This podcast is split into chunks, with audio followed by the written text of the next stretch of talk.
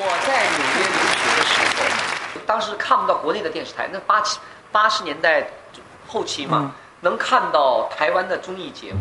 那时候我几乎每天晚上，除了我学英文看美国的肥皂剧以外，我就看您的节目。当时我就看着方方老师，我说：“哎呀，我都不知道该给老给方方姐怎么定位。我她是个主持人，不是主持人没有演技这么好的，但她这个演技好吧，她又是个喜剧这么没有这么逗的，又有相声，又有主持，又有演技。就是我今天做脱口秀啊，我有这个胆啊，就是当时您给我了一个启迪啊，一个女人可以在舞台上同时做这么多事儿。很多年轻的孩子们不知道，芳芳姐在说过相声，演过小品，演过影视剧，唱过歌，主持过。你说他什么没干过？别提唱歌了，你没你就没干过？你提唱歌我伤心了。我跟我跟姜育恒两个人就说了，姜育恒现在在国内你看多红啊，是吧？走到哪里每个月演唱会不断。我们演戏的他非得有剧本，还得有有有场所，然后还得从头演到尾。然后有一天我跟他聊天，我就跟他说：“我说我说 Johnny 啊，我说我真错了，我当初应该跟你一样唱歌的。”他嘿嘿嘿，你来不及了。他说来不及，因为我当我当年呢，那个呃梁宏志梁老师啊，他也跟他也帮我录了录音录录了歌了，那都是唱老歌。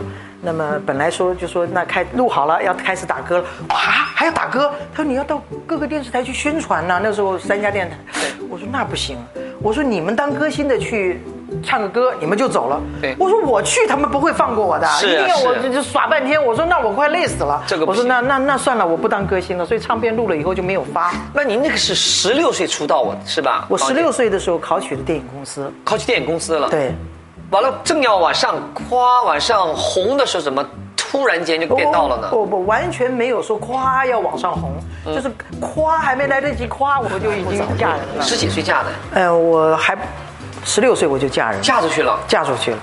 什么样的爱情使一个女演员放弃了演艺事业，啪就嫁过去了呢？因为我当时我觉得女人最终还是要结婚的嘛，而且我的先生他是一个老师，呃，人品也很好，那我就觉得，而且在我的心目中他是白马王子嘛，长得又挺帅，那是师生恋吗？不是吧？呃，没有，他们他没有教过我的，不是教过不是哦。那我那时候的感觉就是，那万一错过了一个村，没那个店了怎么办呢？那干脆能嫁那就嫁吧。十六岁呀、觉悟的太早了吧？我当时当然还有一个另外的外在原因了，就是因为我刚刚好考取电影公司之后呢，我的这个亲生父母啊，就就开始来要我了。从小受到父母呵护宠爱的芳芳，无忧无虑的度过了自己的童年和少年时期。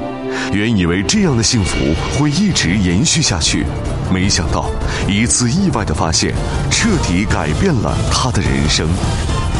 就就就就天下有那么巧的事情，我因为跟我的父亲，我现在口里的父亲和母亲就是把我养大的父养父养母，对，嗯，那么我经常有的时候会为了表示我这个女儿很乖，嗯，我会帮爸爸清一清床铺，嗯，所以呃有一天他出差要准备回来，我赶快帮他清床铺。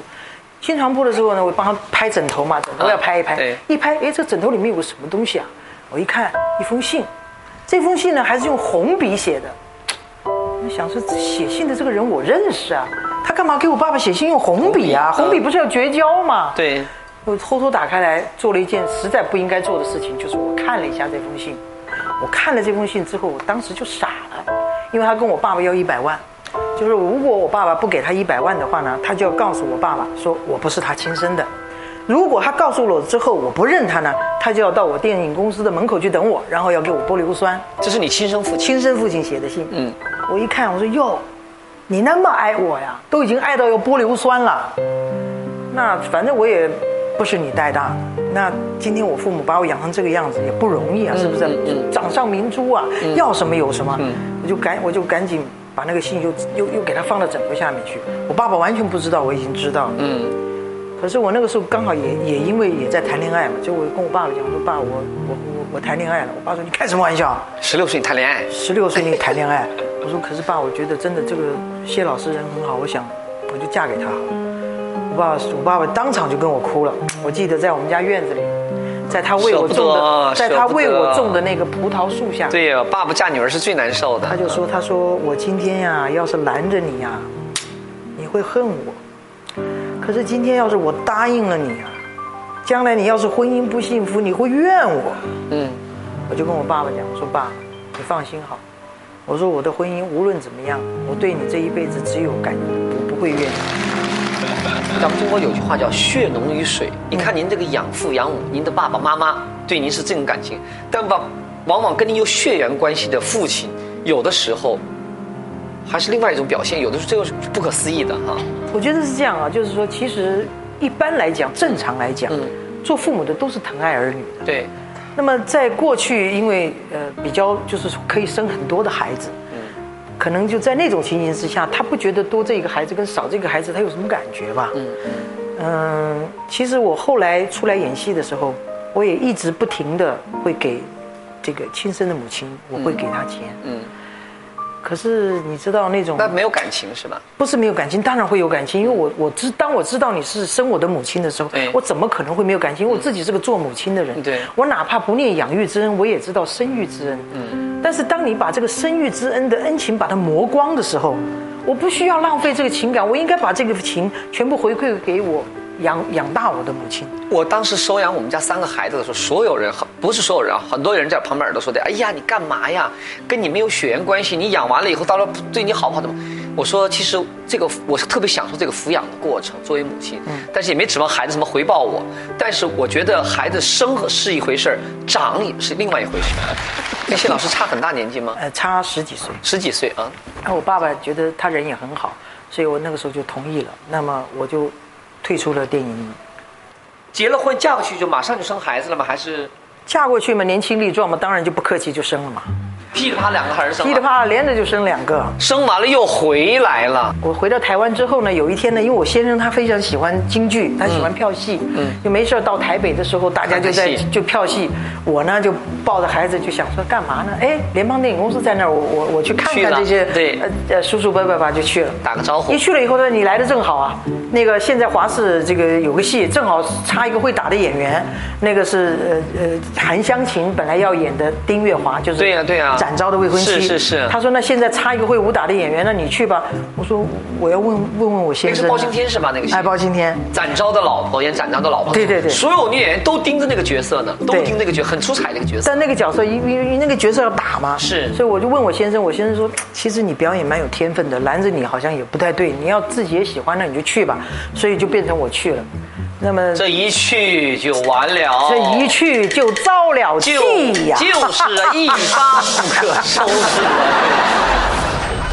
圈里边，您作为前辈来讲，您最看不惯的现象是什么？在娱乐圈里面，呃，娱乐圈来讲，其实我们这个圈子里边的吧，毛病也挺多的。是这个观众看不见那一面，有的时候我还真希望记者朋友把那一面就就就掀出来给观众朋友看一看。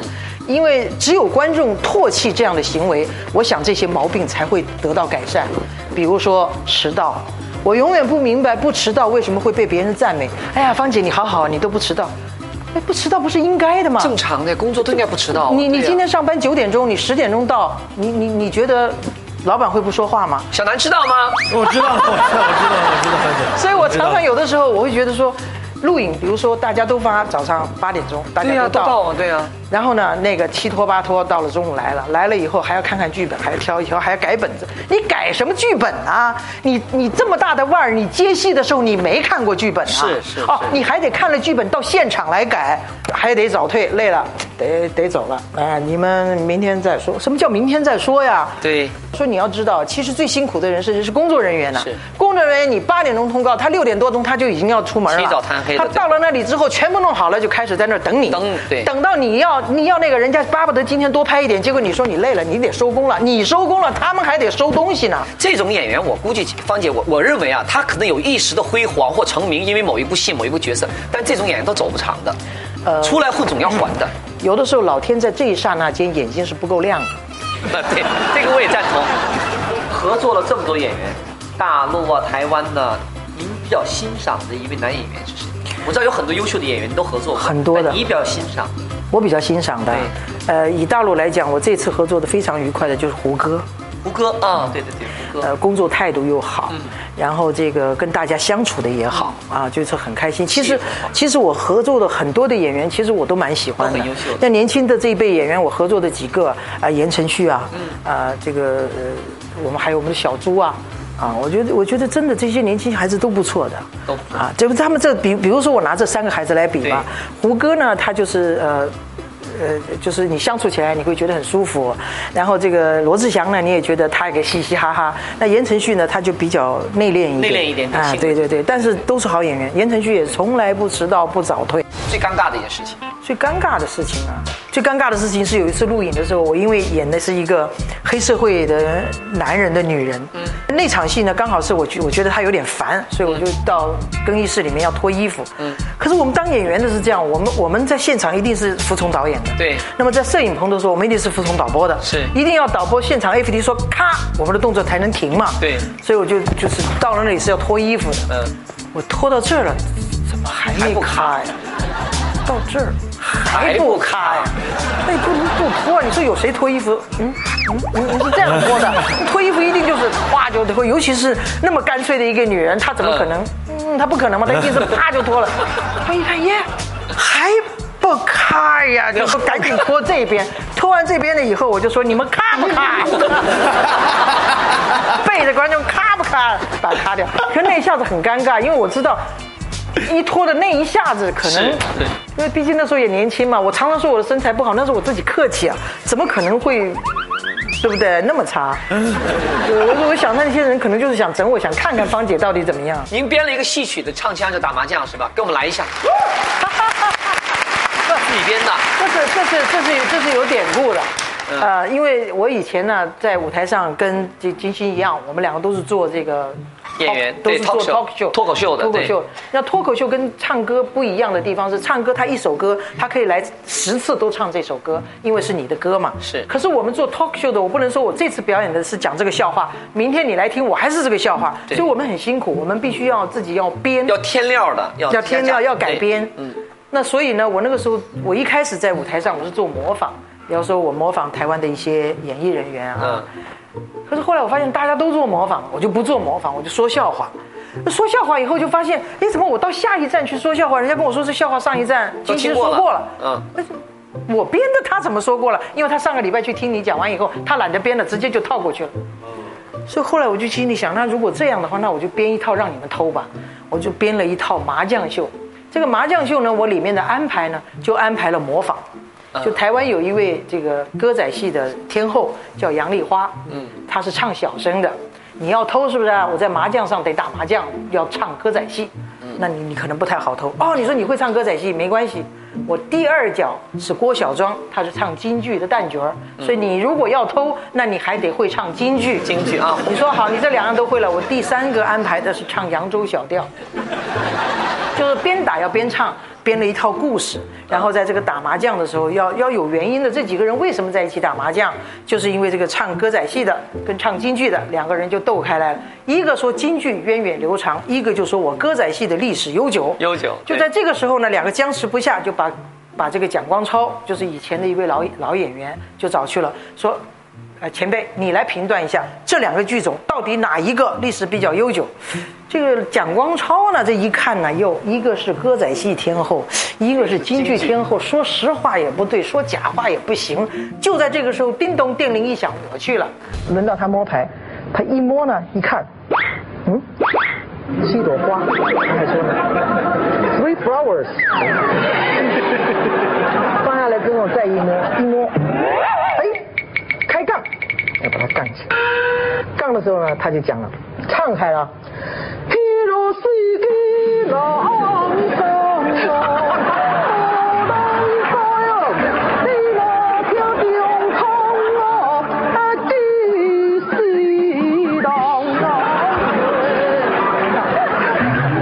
这一开杠之后没有杠上花嘛，不打牌吗？他这一打牌之后呢，轮到郭小庄摸牌，这郭小庄心里就在想啊，刚刚不是讲好了不谈了吗？嗯，那你打麻将的时候没事唱个歌仔戏干嘛？欺负我不会啊？他唱小旦的，摸牌手势也变了。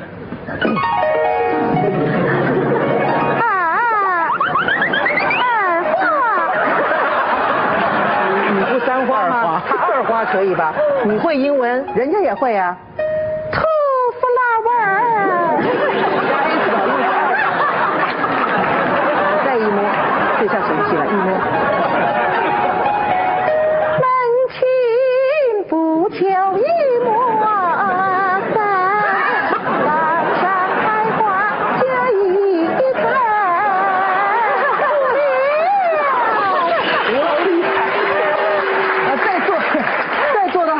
到他下家的呢是蒋光超，他有个习惯，别人一胡牌他都要看看他自己摸什么，再一摸五万。